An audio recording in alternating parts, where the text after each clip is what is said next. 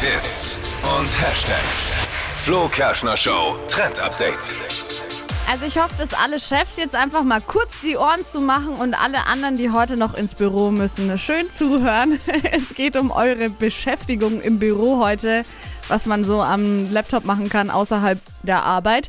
Und zwar bei Google kann man heute ähm, nämlich Bubble Tea machen. Die haben ja immer wieder so verschiedene Aktionen. Man kann da manchmal so Spiele spielen und heute ist eben gerade ein Spiel online gegangen, auf dem man Bubble Tea machen kann.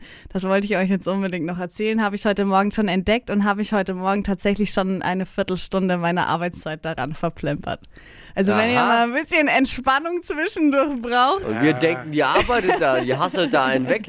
Aber nee. ja, nee, ein Na, bisschen Bubble Tea gemacht. Sag mal, muss mir mal zeigen dann.